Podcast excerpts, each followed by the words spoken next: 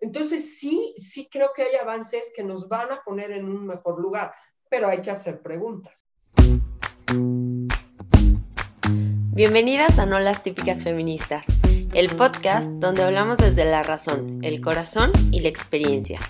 Cada semana charlamos sobre diferentes temas con expertas, amigas e incluso con personas que no piensan como nosotras. Bienvenidos a un episodio más de No las típicas feministas. Hoy tenemos una invitada que nos, pues nos, nos emociona mucho que nos acompañe con un tema tremendamente interesante, como es el transhumanismo. Telma Peón es maestra en bioética y doctorante en filosofía. Pero Telma, cuéntanos un poquito más quién eres tú. Pues hola, hola Fer, qué gusto, la verdad que, me hayan invitado. Pues yo quién soy, soy una buscadora, soy una eterna aprendiz. Y la, la, cuestión de la bioética a mí me dio un par de preguntas y la ciencia y la tecnología y la ciencia ficción me han llamado siempre. Entonces estoy llena de preguntas. No sé si encuentre todas las respuestas, pero tengo muchas preguntas. Además eres profe. ¿No? Cuéntanos un poquito de tu vida como profe, eh, sobre todo en, cómo eh, estás también incursionando en este tema como filósofa, ¿no? o sea, estás entrando al, tema en la filosofía ya desde un doctorado, entonces, ¿a qué preguntas te estás enfrentando? Porque me, me gusta mucha curiosidad saber también cómo ha sido tu experiencia en esa parte. Mira, como profesora tengo 27 años. A mí me parece que cuando te golpea la vocación, no hay manera de dejarlo. Me gusta mucho ser profesora, es lo que más me gusta y lo que más disfruto. Y la realidad es que con mis alumnos aprendo una barbaridad y, y, conocemos el mundo juntos, que eso me parece impresionante. Estoy en el área de humanidades. Claro, yo no podría dar cálculos, ¿sabes? No, no, a mí eso no, no es lo mío pero, pero ha sido un camino muy interesante. He dado bioética, he dado eh, antropología, he dado ética y ahora estoy en, en, este proyecto que trae la Universidad de Liderazgo de Acción Positiva. Yo estoy trabajando toda la parte del liderazgo junto con 20 profesores que le damos clases, yo coordino la materia, le damos clases este semestre a 1.250 muchachos, o sea que, que hay mucho que hacer le entramos desde filosofía política, ética, antropología. Me parece que la, pregunta del liderazgo tiene que ver por ahí. Y este, por supuesto, hablamos del liderazgo de la mujer, por supuesto, hay que hablar de muchas cosas. Pero, pero cuando tú dices qué preguntas me, llaman, a mí hay cosas que me, me golpean profundamente. ¿Qué es ser hombre? ¿Qué es ser persona? ¿Hasta dónde eres? ¿Cuándo dejas de ser? En qué momento empiezas a hacer.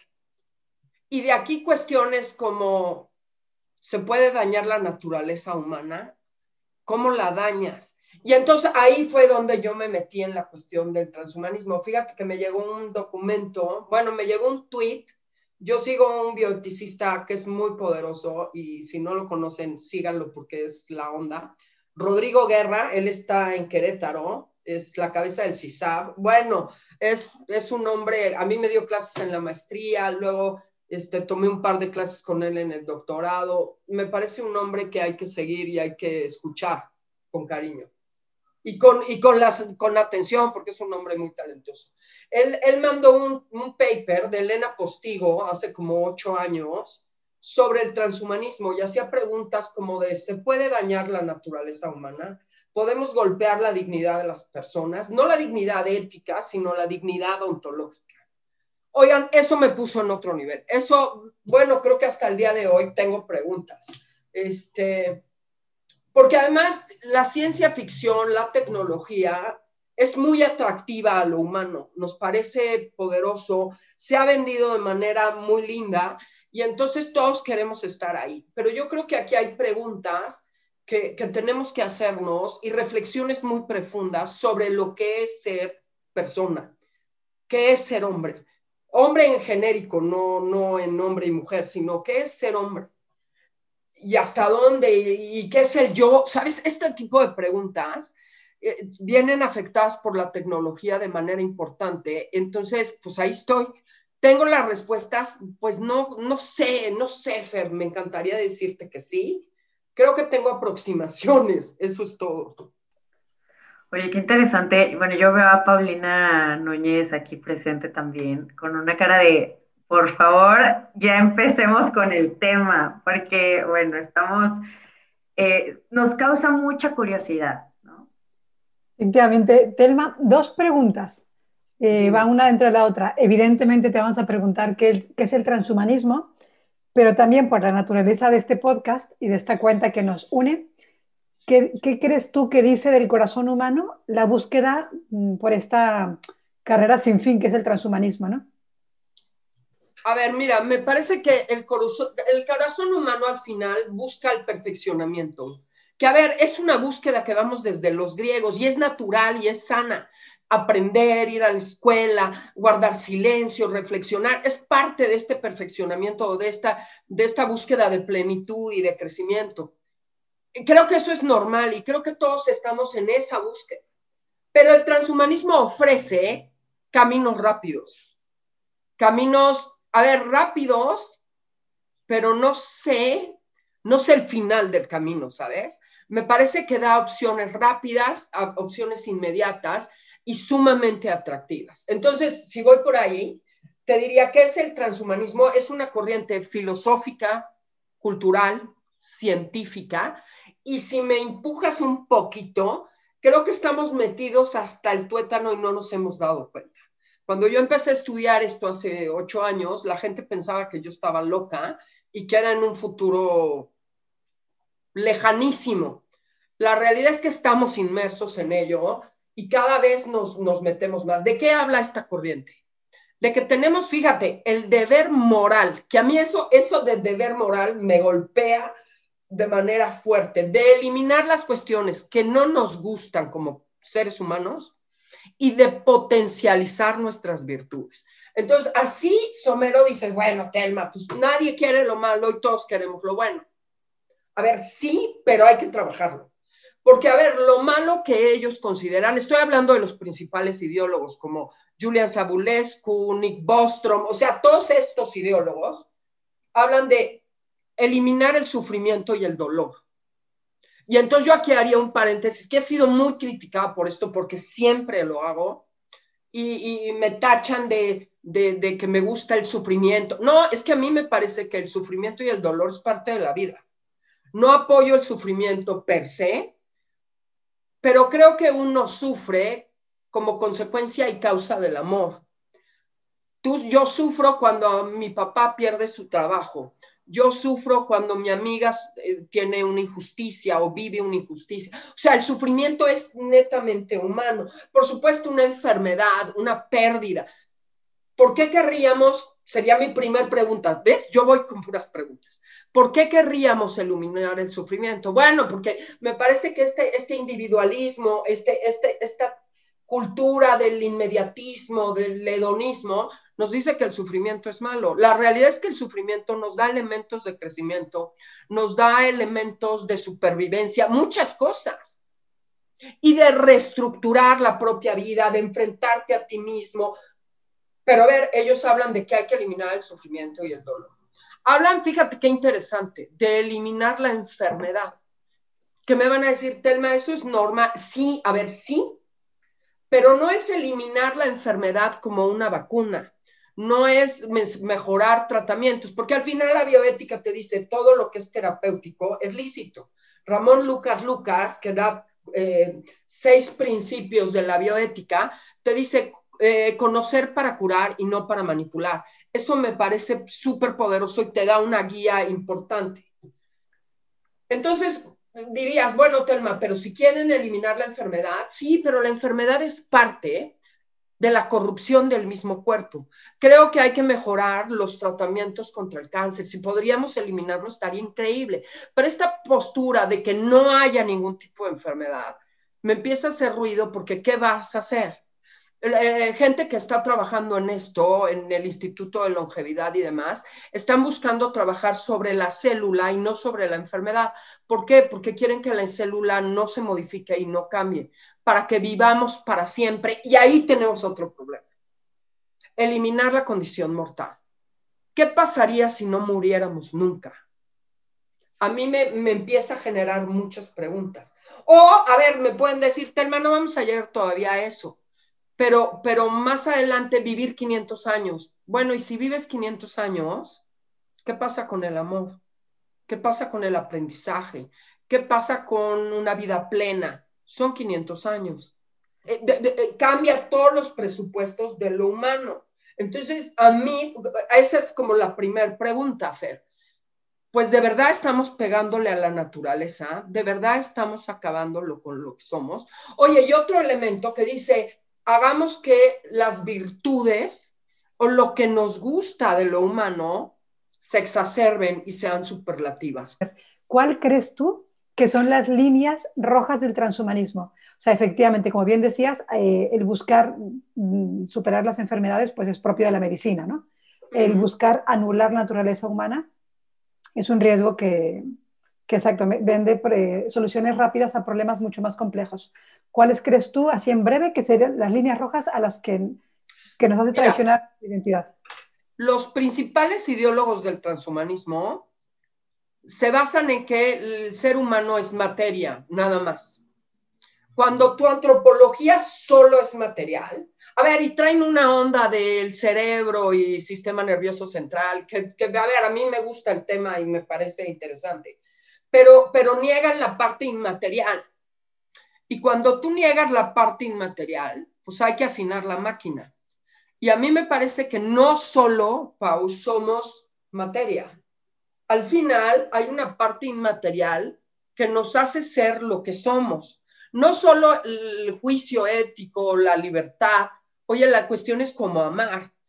Me puede decir ahorita Fertelma, pero amar tiene que ver con una química neuronal. Sí, sí en un primer momento. Pero la realidad es que cuando tú ves una pareja que se ama después de 40 años, no son endorfinas, perdóname. Allá hay algo más poderoso. Cuando una mamá que quiere matar a su hijo porque se portó mal, lo sigue amando, no es una cuestión de química. Hay algo inmaterial dentro. Y, no podemos negar eso inmaterial. Cuando yo tengo que reflexionar y enfrentarme, a ver, a mí misma, ahora que estamos en COVID, hay grandes preguntas sobre las relaciones humanas, sobre las relaciones de familia. Eso no tiene que ver con un movimiento físico no tiene que ver con neurotransmisores, tiene que ver con la inmaterialidad. A mí me gusta mucho Aristóteles. Ah, me gusta mucho porque creo que tiene cosas bien lindas. Y él hablaba del ánima. Me parece que el ánima es muy poderosa. Es lo que anima la materia.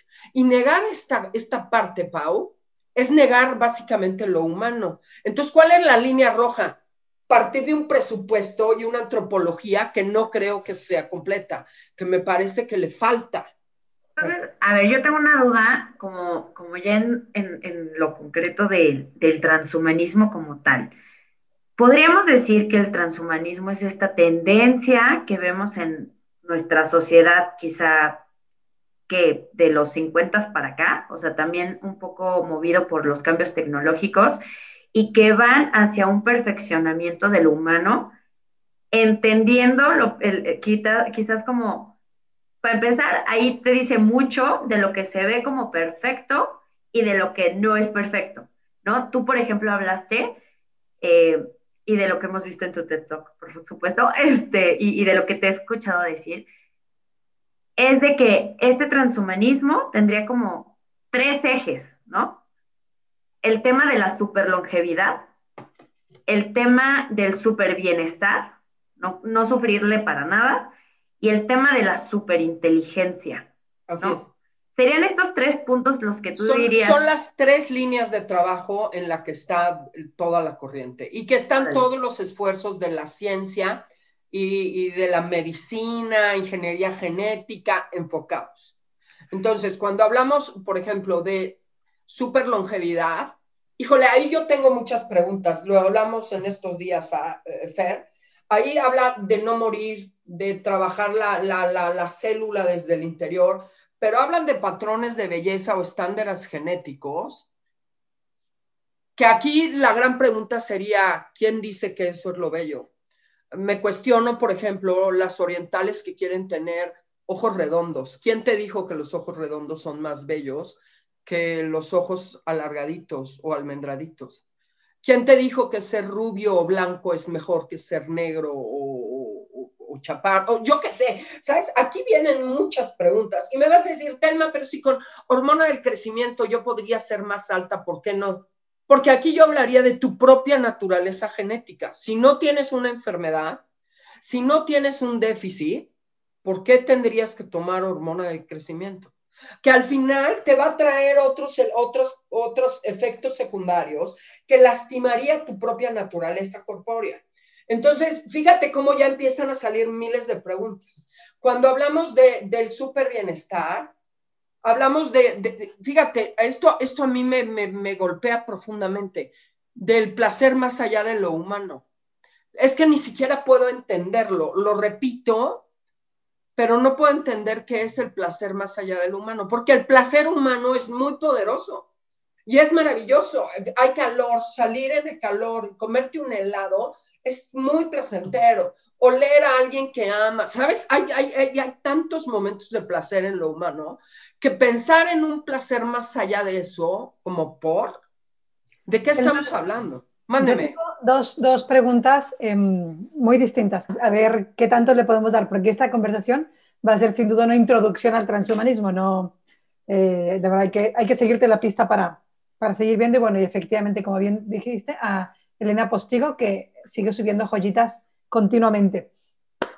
Eh, yo veo en el transhumanismo también un riesgo muy grande de una segregación social aún mayor, ¿no? Importantísimo. Porque hay muchas de las mejoras, efectivamente físicas, eh, psíquicas, que sin llegar a, anular la espiritualidad, la dimensión, eh, perdón, espiritual del ser humano, el punto es que se van a hacer posibles para muy pocos y van a empezar a hacer las diferencias que ya son grandes entre pobres y ricos, hombres y mujeres, norte y sur y todo esto, brechas aún más insalvables, ¿no?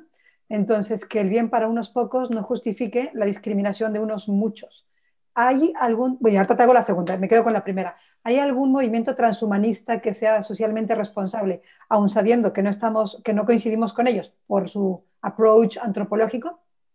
Eh, sí, hay un grupo que yo me considero ahí, que me parece muy soberbio de mi parte, Pau, que son los bioconservadores que está, eh, hay un grupo de ideólogos ahí que dicen esto puede ser un problema, esto nos puede llevar a un cataclismo. Claro que se, las diferencias se harán mucho más, mucho más insoldables entre grupos sociales. ¿Por qué? Porque son tecnologías muy caras. Eh, aquí, aquí en México se, se aplican algunos implantes eh, neuronales, por ejemplo, para curar, no para potencializar. Pero estos implantes, me decía un neurólogo que pueden seguirlo, es la onda, Damián Carrillo, que además es el director de medicina y de ciencias de la salud de la Universidad de Anáhuac, me decía, Telma, es que un implante para controlar impulsos violentos, que es para curar, Marco, cuesta un millón de pesos. Mi pregunta sería, ¿cuántos mexicanos pueden pagar un millón de pesos? Y a ver, estoy hablando en un hospital como en el Hospital General, no estoy hablando en un hospital privado y demás. Eh, un medicamento para agilizar o la resolución de, problemas te puede salir en 1.200 pesos. ¿Cuántos mexicanos pueden o cuántas personas tienen acceso a esto? Entonces empiezan a hacer diferencias, Pau, violentísimas, independientemente de que, que yo creo que puede haber afectaciones. Hay un documental muy interesante, ¿eh? que está en Netflix, que se llama Take Your Pill, toma tu pastilla que habla de un medicamento específico que en México no lo venden con ese nombre, no sé si en toda América Latina. En Estados Unidos se llama Adderall y habla de cuatro casos de gente que toma Adderall y les dan seguimiento de cinco o seis años. Y es muy impresionante ver cómo la gente sana que lo toma, después no pueden pensar sin el medicamento. Y tienen que subir las dosis de manera exponencial para poder poder tomar decisiones, solucionar problemas. Entonces, sí me parece que tenemos poca investigación de efectos secundarios, de qué puede pasar, y sí hay un problema de división o de, o de, polarización social y de esta cuestión de, de, justicia al final. Porque no es accesible para todo el mundo y no todos tenemos los recursos para esto. Entonces, ¿qué pasaría? Voy a aventarme al futuro. Imagínate que todos los que tienen recursos se potencializaran y los que no lo tienen, que serían esclavos de los que sí. A ver, una de las discusiones que hubo hace algunos años era que los Juegos Olímpicos fueran con gente potenciada, enhance, con el enhancement. Y entonces decían, oye, si nos gusta ver correr a un tipo los 100, grados, eh, los 100 metros en, en 20 segundos, pues que lo corra en 5. Y entonces alguien dijo, oye, ¿y qué va a pasar con los países pobres que no puedan? Pues que no compitan. Oye, se vuelve súper eh, súper discriminatorio en un mundo que estamos tratando de hacerlo global y que, y que estamos tratando de ser tomados en cuenta todos como personas. Entonces aquí viene una, una polarización muy importante, Pau. A mí, a mí verdaderamente me asusta. Oye, y aparte, bueno, muchos de los ejemplos que dabas al principio, sobre todo en el tema de la belleza, sobre todo en este tema del no envejecer jamás, yo creo que nos pega directamente a las mujeres yo siento que tenemos esta tendencia ya de por sí histórica eh, en este tema de vernos perfectas siempre, vernos bellas, ir bajo un estándar de belleza que dicta Kim Kardashian. Eh, y entonces, pues las, digamos, si, si lo vemos también fríamente, pues las mujeres nos vemos sumamente afectadas con estas tendencias de perfeccionamiento y longevidad.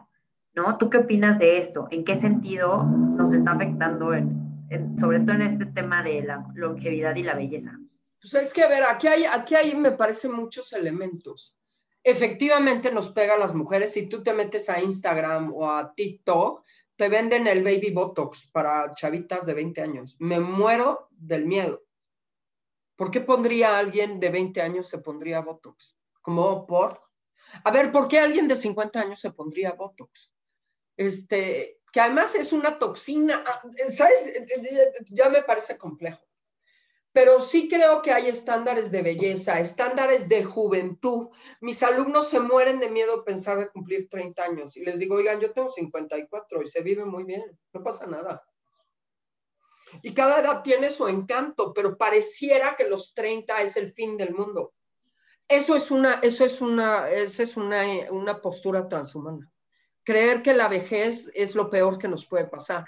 Y hace 100 años, ser viejo era una distinción porque podías tomar decisiones, podías ser líder de una familia, este, tenías, la política tenía que ver con la gente más sabia, porque al final la vejez, a ver, con todo lo que conlleva, ¿eh? cuidado, no, no estoy diciendo que ser viejito es la onda, pero te da sabiduría de vida. Mi abuela era muy sabia, nunca estudió nada, pero te decía verdades lacerantes que, que las aprendió viviendo, viviendo y siendo madre de seis hijos, ¿sabes? Entonces, al final, la vida te golpea con muchas cosas que te dan sabiduría.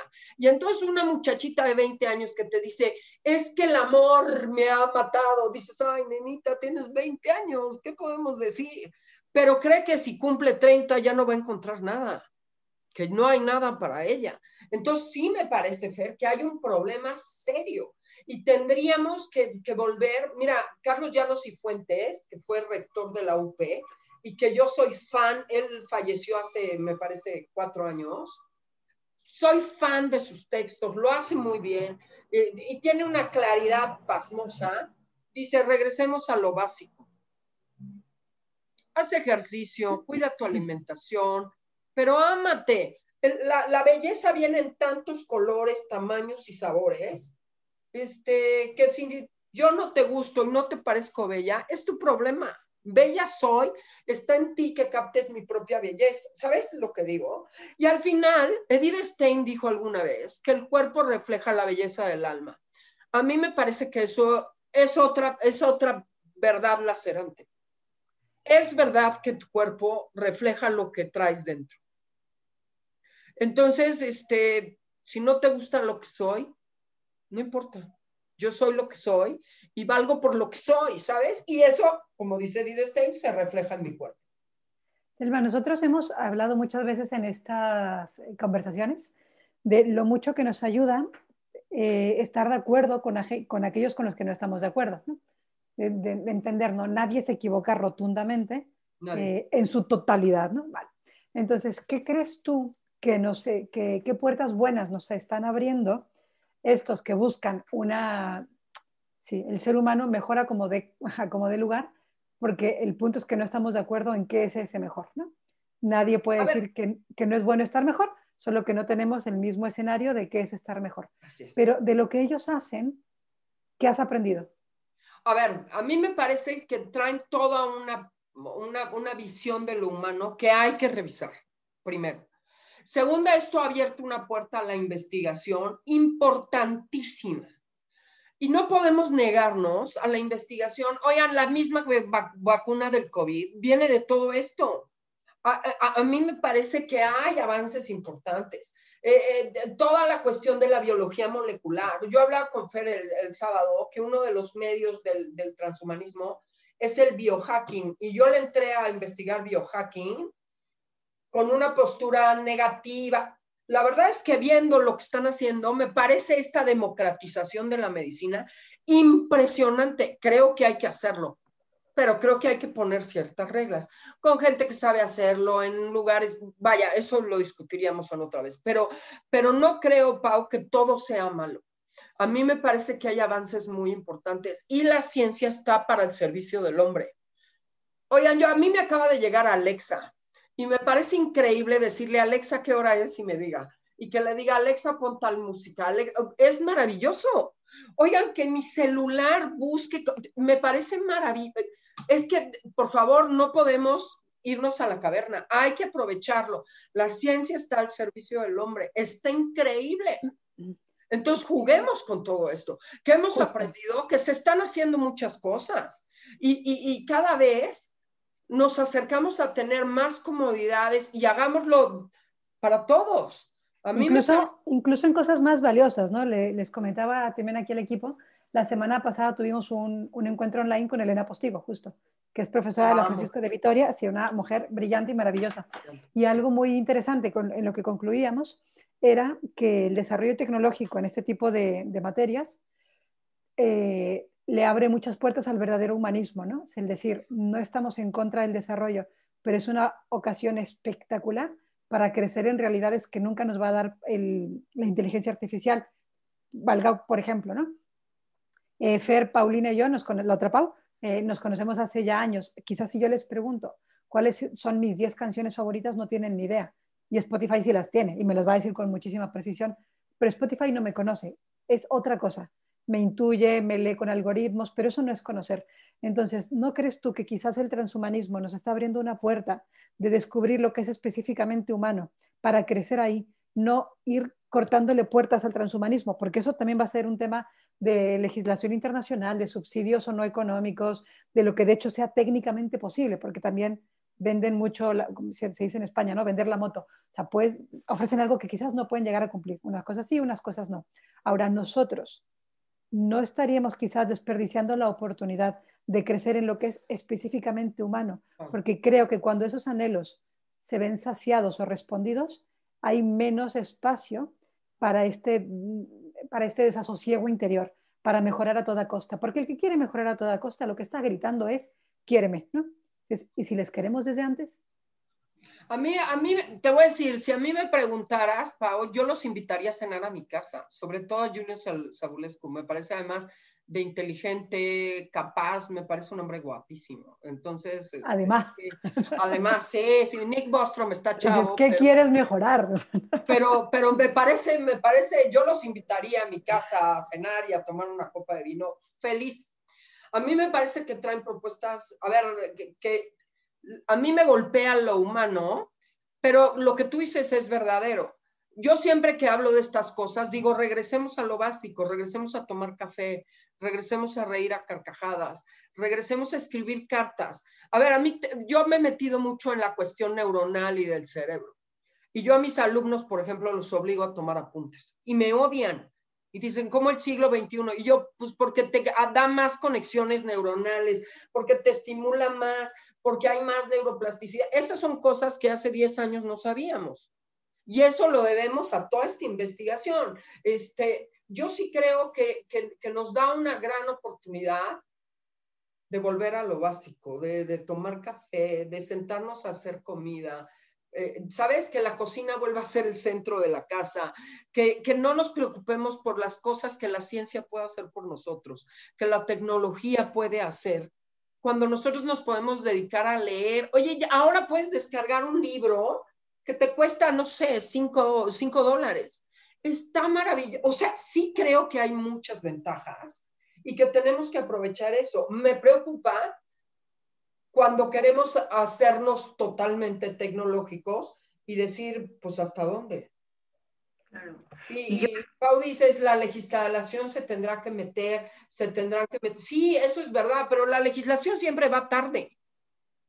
Eh, eh, eh, siempre las políticas públicas van muy tarde. Entonces, cuando se quieran meter, la reflexión ya pasó. Y eso nos ha pasado en todos los temas. A mí me parece que estamos en el momento de sentarnos a discutir. No digo que lo condenemos, digo que lo trabajemos, que lo estudiemos, que sepamos de qué estamos hablando. Que en vez nos de adelantamos nos adelantemos a lo que es específicamente humano. Así es, así es. Y si nos educamos nosotros y hacemos lo que tenemos que hacer, oigan, todo este adelanto nos va a ayudar en muchas cosas y regresaremos a hacer lo que tiene que hacer. A mí me parece que el encierro nos ha dado un tiempo importante para reflexionar, para vernos a nosotros mismos, para replantearnos quiénes somos. Pues ya está, la misma naturaleza dijo, señores, se creen muy poderosos, ahora se van a encerrar. ¿Sí? Y en los venaditos andaban, era por Madrid donde había venaditos, Pau, hace un año, que iban caminando. Sí. y pavos reales en las calles. Ya está, pues ahí la naturaleza te dijo, enciérrate, dedícate a lo tuyo, que yo tomo cargo de mi planeta otra vez. Pues ya está, dediquémonos, dediquémonos a pensar en lo que es lo humano este, y disfrutemos, porque además es una grandeza. Somos los únicos que podemos preguntarnos quiénes somos. Claro, y, y bueno, en, en algún momento te escuché decir un ejemplo que a mí me escandalizó mucho, Telma, porque sí, sí entiendo esta parte que nos dices, bueno, vamos a regresar a lo básico y a lo mejor nosotros que tenemos una vida X normal y somos profes, pues nada, ¿no? O sea, volvemos a lo básico, nos es más fácil, qué sé yo, los que queremos vivir una vida más minimalista, pues va. Pero hay casos que me parecen realmente preocupantes, que están eh, quizá yéndose con, con, mayor fuerza y que la gente pues justifica por una idea de una libertad incluso mal concebida, ¿no? Me acuerdo haberte escuchado este ejemplo de un cirujano al que le llega un paciente que quiere cortarse las piernas para poder usar prótesis y tener un súper tiempo, de, porque era, era corredor, ¿no? Entonces él sabía que con estas prótesis pues iba a, o sea, matar cualquier tiempo que él pudiera haber tenido con sus piernas sanas. Y, y me acuerdo que, pues, o sea, tú contabas este, eh, eh, que este médico pues le había causado un, como un ruido enorme, decir, bueno, a ver, ¿qué le pasa a este hombre? que con piernas sanas me viene a pedir que se las corte. Y ahí creo que, bueno, dos cosas me vienen a la cabeza. Uno, ¿qué onda con nuestro mundo? o sea, como que, ¿cuáles son nuestros criterios de éxito? Está cañón. Y dos, ¿cuáles deberían de ser nuestros criterios éticos para juzgar una situación así? Porque hoy veo una sociedad que te dice el valor supremo es la autonomía y la libertad, ¿Qué pasa con todo lo demás? Aquí este hombre es tremendamente libre de hacer lo que quiera con sus piernas, ¿no? A lo mejor el debate se le está poniendo al médico, pero ¿qué estamos haciendo toda la sociedad alrededor? A mí me preocupa que estos, o sea, llega un médico que dice, ah, pues te las corto, me vale, ¿no? O sea, dudo que sea una decisión así tan a la ligera, pero eh, creo, creo que este tipo de debates se van a presentar con mayor frecuencia en nuestras sociedades. Y creo, soy una convencida de que no tenemos las herramientas como sociedad para hacer frente. O sea, desde un enfoque ético y, digamos, ¿qué más, no? ¿Cómo le hacemos? Pues mira, esa es la pregunta del millón de pesos. A mí me encantaría tener una respuesta como decirte, pues hay que hacer uno, dos, tres y ya salió. A mí me parece que tendremos que estudiar ética, creo que hay que estudiar antropología y creo que hay que cambiar, cambiar estos elementos de éxito y de celebrity. Porque, a ver, e, e, este es el caso de un chavo que quiere cortarse las piernas para ganar y, tener prótesis de titanio. Pero hay la chava que quiere ser novia de un narco. Hay la que quiere, lo hablábamos el sábado, la que quiere tener un sugar daddy. Pues, ¿qué estamos enseñando? ¿Qué estamos diciendo de lo que tenemos que hacer? O sea, a mí me parece que como sociedad, Bauman lo dijo bien claro, estamos en este mundo líquido, inmediato, que, que, todo fluye y que no atrapas nada y que no hay nada este, valioso. A ver, la autonomía es importante, por supuesto, pero aquí tendríamos que plantearnos desde qué mirada está la autonomía que te tengas que operar todo el cuerpo para parecer una Barbie, eres autónoma, pero ser una Barbie no es lo humano. O sea, sí creo que tenemos que hacer otros planteamientos. Creo que tenemos que, volver a, sabes que hay todo un, no lo sé, ya sabes que yo, yo soy una buscadora y hoy leía, leía un cuate de la Universidad de Michoacán que está hablando de este nuevo, de este nuevo realismo trascendental o este nuevo este, sí, eh, este nuevo realismo ontológico, volver a la metafísica. Me parece que, tenemos que, hacer otros planteamientos porque no puede ser que creas que el dinero es lo mismo que éxito, que tener muchos likes o muchos seguidores es ser una persona completa. Mande, Pablo. ¿No creen también, em, vas a ver, yo tengo un vicio mm, vicio profesional de tratar de cargar la cosa hacia el otro extremo. Pero, bueno, extremo no, hacia el otro ladito, ¿no? Que lo que estamos diciendo ahora como un, como un defecto de la modernidad, pues en el fondo es Prometeo y caro Es decir, la humanidad siempre ha buscado superarse y siempre se la termina pegando, ¿no? lo intentas y pues, pues Ícaro así terminó. Entonces aquí si alguien no sabe de qué va el mito de Ícaro, por favor, ponle pausa a este podcast, ve, léete Ícaro y luego vuelves y te sigues impresionando. Pero bueno, las tragedias de toda la vida hablan de lo que quiere el corazón humano, ¿no? Entonces, no me hablaría tanto de modernidad como de actualidad. Entonces, lo que es actual en el 20, eh, siglo 20, 20 eh, siglos antes de Cristo, lo era actual en la época de Cristo, es actual ahora, ¿no? La modernidad creo que consiste en dar respuestas nuevas a las preguntas de siempre, ¿no? También eh, entiendo lo que te referías con lo de hay que volver a lo básico. Y, me gustó también el, aporte que daba Fer, ¿no? Dices, es volver y no. Para, algunos eso nunca ha sido natural. Eh, entonces es preciosa, creo, el, escenario que se nos abre, enseñándole a la gente a que está bien lo que le pasa, ¿no? Y que también está bien buscar el desarrollo. Alguien que ha vivido en la pobreza lacerante, Mm, hablarle, o sea, unificar ¿no? el, concepto de desarrollo con, con malo, eh, me imagino que les explotará la cabeza. De hecho, estoy leyendo un libro que se llama La teología de la ciudad, que es de Joseph Comblin, donde dice que uno de los peores cacaos que nos hemos hecho en la cabeza es identificar la, lo bueno, lo, lo, justo, lo equilibrado con el pueblo y lo malo con la ciudad. Cuando, esto ya es un salto tremendo, ¿no? Pero él decía, eh, Dios nos llama en el desierto en lo personal, pero siempre nos salva en la ciudad, nos salva en Jerusalén. Entonces, eh, a mí el libro me está, me está fascinando, ahí les dejo, anuncio no patrocinado, pero ese libro me, está como reconciliando con muchos términos de la modernidad. Aquí volvemos a lo mismo, ¿no? El transhumanismo lo que pasa es, un abuso, y abuso sabido desde que el ser humano es, es ser humano. Quizás lo nuestro es ser esos metrónomos, es decir, sí, pero no solo, sí, pero no tanto, y, toda esa fuerza que, el transhumanismo ¿no? apuesta por, un futuro sin final, por una trascendencia, es por falta de raíces. Entonces, es decir, alguien, que, tiene, antepasados, ¿no? en el mejor sentido de la palabra, no solo en lo material de padres, abuelos, tal, que cuando tienes raíces no tienes tanta prisa por perdurar a como de lugar, porque ya vienes de una estirpe. Cuando no, cuando hay desarraigo, yo los entiendo si yo no vengo de ningún sitio, de aquí en adelante, o sea, de hecho yo lo que leo en ellos es eh, un deseo profundamente cristiano sin Cristo, que es el de por secula seculorum. Dices, si lo que estás buscando se llama Jesús, criatura de la vida. ¿Qué tan mal lo estaremos haciendo que lo tienen que confundir con otras cosas, ¿no? Entonces, eh, en, esta, en esta postura ¿no? de, acercarnos, creo que la parte lo, lo, haces muy bien, Telma, no es escandalizarnos, solo es preguntarnos ¿no? Y, y, no cansarnos nunca de estar comenzando siempre las mismas preguntas, pero con, con esa serenidad que da saber que va a terminar bien, ¿no? Yo estoy segura de eso, Pau. Y yo creo que mientras más hablemos de esto, más respuestas irán saliendo. Yo siempre he pensado que dos cabezas piensan mejor que una, y cuatro mejor que una, y doce mejor, ¿sabes?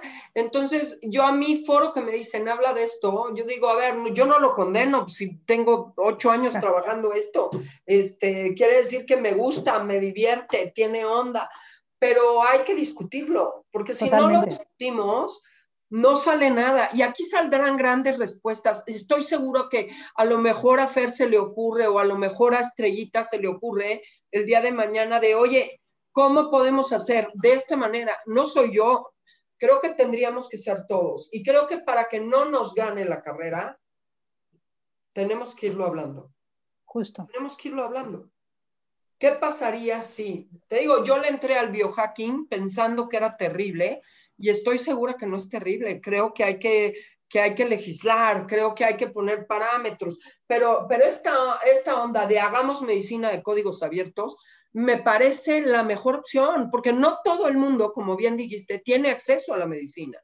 Y entonces necesitamos que todo el mundo, porque al final es un derecho humano, ¿por qué no te harías curar? Entonces, sí creo que, que, hay propuestas bien valiosas. toda la investigación del genoma humano, de, de, de, me parece que es importantísimo. Entonces, sí, sí creo que hay avances que nos van a poner en un mejor lugar, pero hay que hacer preguntas. Claro, y, y, meterse a fondo en, los, en todos los riesgos reales, ¿no? Porque siempre que uno piensa en el superinteligente, por algo, por algo pensamos en el megavillano, ¿no? Dices, oye, tú imagínate alguien con el corazón de, de, la Madre Teresa de Calcuta que le hubieran dado más fuerza, o alguien con la mente de Santo Tomás de Aquino, Juan Pablo II, más inteligente, más idiomas, dices, ¡ah! Por, ahí sí. Dices, no, no, si no es para nadie, ¿no? no es el bien para los mejores o para los que son de mi equipo, es la, la posibilidad de, de, ser humanos para todos, ¿no? Y sabes Pero no qué lo que nos creo, a todos, sino lo que nos humaniza a todos. Mira, ahora que hablaste de superinteligencia, a mí un ejemplo que me gusta mucho es que no hemos ni siquiera descubierto las grandezas de nuestros propios cuerpos. Yo ahora que estoy estudiando esto del cerebro, de, sí, le decía, creo que se lo decía Fer o se lo decía alguien en estos días. Si mis alumnos supieran que antes de sentarse a estudiar, corrieran o hicieran ejercicio 30 minutos antes, están hackeados y lo van a hacer mil veces mejor. Oye, eso es gratis, tiene que ver con tu naturaleza, tiene que ver con lo que eres. Hay que hacerlo. Pues esas cosas ayudan. Si mis alumnos supieran que están estudiando y se dan una vuelta al comedor y toman agüita a sorbitos, eso te oxigena el oxígeno y digo el cerebro y puedes estudiar mejor. Oye, pero eso es gratis, es fácil, pero no nos gusta eso, Pau. Nos gustan las cosas raras, las drogas, ¿sabes? Pero creo que hay que jugar a estas cosas. Creo que hay que hacerlo del alcance de todo el mundo, porque, porque podemos ser mejores. La, la, aspiración de ser mejor es humana. No podemos, no podemos decir que está mal. No, no, es que todos queremos ser mejores.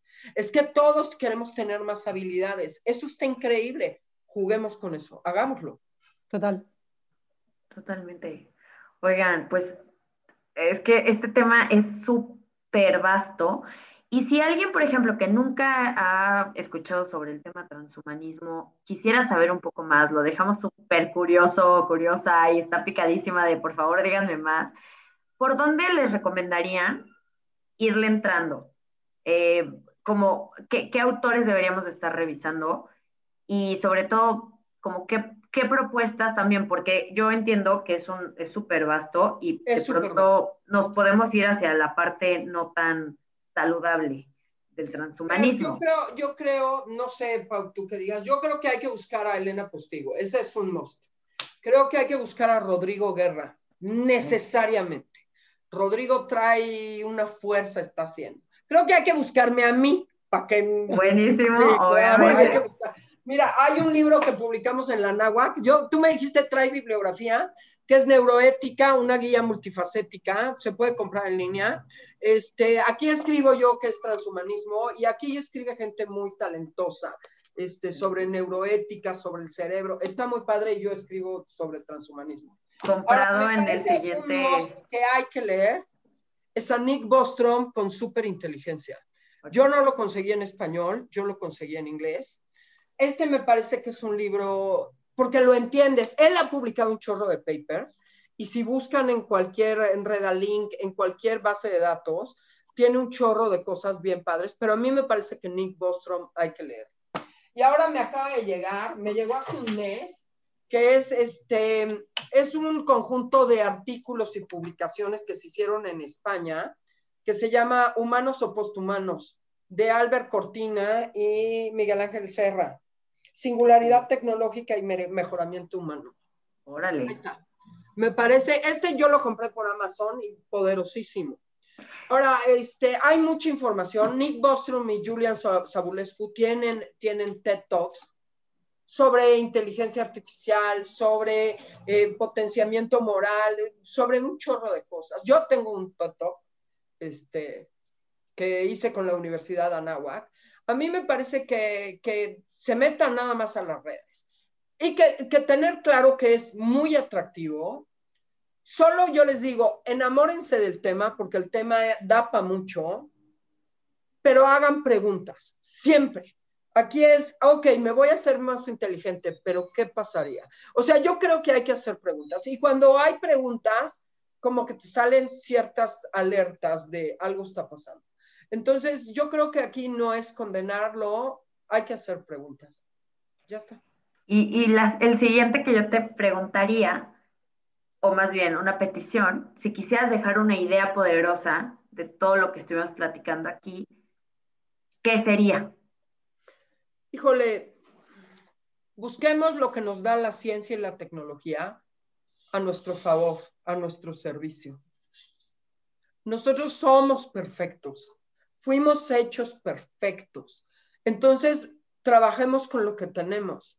Hablabas de la belleza, sábete bella, ¿ya? Si le gustas, ese es problema del otro, sábete bella. Si eres inteligente, sábete inteligente. ¿Sabes? Como que yo creo que hay que aprovechar y, y disfrutemos lo que, lo que nuestras vidas nos dan. A mí, yo ahora en la pandemia, no saben qué bien le he pasado, van a decir, bueno, esta mujer está loca. Tengo, tengo familia en Estados Unidos y hacemos fiestas en Zoom cada mes. Tengo amigas, ¿saben? Como que estoy teniendo una vida social que en, la vida normal no tenía porque tenía que trabajar, ir al gimnasio y cosas. Y ahora tengo. Entonces creo que es buscar lo humano. Aprovechemos lo que tenemos y después pensemos en drogas y cosas este, ahora busquemos en nosotros mismos. Sí, sí, tenemos cosas bien padres, Pau, que, que además el hombre es un misterio en sí mismo. Queremos ir afuera y no hemos descubierto quiénes somos. Descubrámonos. Ahí hay una grandeza impresionante. Y cuando te descubres, te enamoras de ti y sacas lo mejor de, de, ti. A lo mejor no fue lo tecnológico que te hubiera gustado, Fer, pero no sé qué decir. No, no, no, es que creo, o sea, a ver, yo, yo me llevo de este episodio eh, que, tenemos que entrarle más a entender la antropología. Es algo que yo en mi corazón he, sentido en los últimos meses. Y ahora que Paulina decía, bueno, es que hay un deseo en el ser humano que intentamos llenar con mil cosas, ¿no? Y, no, y, han salido muchas cosas buenas de estos deseos y han salido muchas cosas malas, ¿no? O sea, no sé, la Segunda Guerra Mundial es un ejemplo, ¿no? De este perfeccionamiento eh, racial, etcétera. Eh, y sin embargo, o sea, creo que hoy este, también los avances tecnológicos hacia un, que van hacia esta idea del perfeccionamiento, pues nos dan una condición de vida más digna para muchas personas, ¿no? Y más al alcance de muchas personas. Entonces, siento que por ahí también no sé, siento que por ahí, yo soy, yo soy súper fan del Espíritu Santo, ¿no? Y la verdad es que siento que el Espíritu Santo va guiando como ciertos corazones de repente, como que nos vamos juntando, este, diciendo, es que por aquí está hablando, y por aquí está hablando duro, ¿no? Y, y fuerte. Y, y aquí, a ver, siguiente pregunta, porque pues eh, YOLO es nuestro podcast. ¿Cómo entrarle a, analizar también desde la antropología? ¿Qué libros nos recomiendan? Porque estoy segura que muchísimas como yo estamos así en esta búsqueda de decir, quiero saber más. Mira, a ver, a mí me parece que hay que entrarle por libros tranquilos y luego meterle a libros complicados. Eh, Ramón Lucas Lucas, que yo soy fan from hell de él desde hace muchos años y lo sigo, tiene un libro muy básico que se llama Explícame la persona, que me parece muy lindo. Eh, la Universidad de Navarra tiene un libro que se llama Antropología Fundamental, El Camino para la Excelencia de Ricardo Yepes, que me parece muy poderoso, simple, fácil, sin terminajos raros. Y este, me parece que por ahí se puede empezar. Este, Fer, yo no soy experta en antropología, ¿eh? entonces no vengo preparada, tengo un par de libros que pueden servir, pero no los tengo aquí, entonces me, pienso en esos dos. A mí Ramón Lucas me gusta porque todo lo complejo lo hace muy simple ¿eh? y él es un encanto y ah, me cae muy bien. Me firma siempre libros y es amable conmigo y cuando le escribo lo hace muy bien. Este, y Ricardo Yepes, que murió hace unos años, me parece que este libro de Antropología Fundamental, El Camino para la Excelencia, es un gran libro, me parece. Buenísimo. Pau, ¿tendrías alguna recomendación, Pau? Aprovechando pues que te tenemos también y queremos escribirte. Hay un coreano que a mí me fascina, pero no me fascinará tanto porque no aprendo todavía a pronunciar su nombre. Y aquí buscando en el teléfono, es Byung Shul Han. Es más fácil encontrarlo por sus libros. Por ejemplo, hay em, uno especialmente bueno que se llama La Sociedad Cansada, que parece que es de sociología y cuando uno lo termina te das cuenta que es de antropología. Él pone ahí un ejemplo muy básico explicándolo pronto y mal. Dice que el cansancio que, que se vivía antes se podía comparar más con el cáncer, ¿no? Hay algo ajeno y maligno que se puede amputar y, y, recuperar la salud, digamos, ¿no? Pero el cansancio actual que tenemos se parece más a una enfermedad autoinmune. Es decir, es un cansancio que nos generamos nosotros solos donde no hay un malo desde afuera que te oprima, ya no es tanto una esclavitud como una autoesclavitud. Entonces, cuando hay un malo opresor, pues existe esta dialéctica que te liberas del otro, de ese malo, de ese patrón, de ese cáncer, y, eres libre. Cuando la enfermedad, digamos, es autoinmune, cuando el cansancio es auto, autoinfringido, porque hay una carencia de sentido brutal que solo se llena trabajando a destajo, eh, ¿quién te va a liberar cuando tú mismo eres el captor, no? y habla de que vivimos en una sociedad cansada. Tiene muchísimos libros, muy cortos todos, muy sólidos. Es un gran divulgador y un hombre muy pensante. Entonces creo que es una manera de, abordar el pensamiento actual con un poquito más de fundamentos e ir saltando como en liana, ¿no? dices, oye, de este tema, ¿qué más hay de este tema? ¿Qué más hay de este tema? ¿Qué más hay de este tema? ¿no? Eso lo recomendaría. Luego el 17 y 18 de junio ya etiquetaré a no la típica feminista para que lo, lo publique, tenemos un congreso sobre transhumanismo en la Francisco de Vitoria, que se tendrá. Yo espero, yo espero mandar en estos días mi paper. Ah, qué bien. Espero, pues. espero, porque, y espero que me, me, inviten como, pero a ver, que elijan mi paper. Que elijan mi paper. Ojalá que sí, y ya cuando vengas nos tomamos unas cañitas por aquí.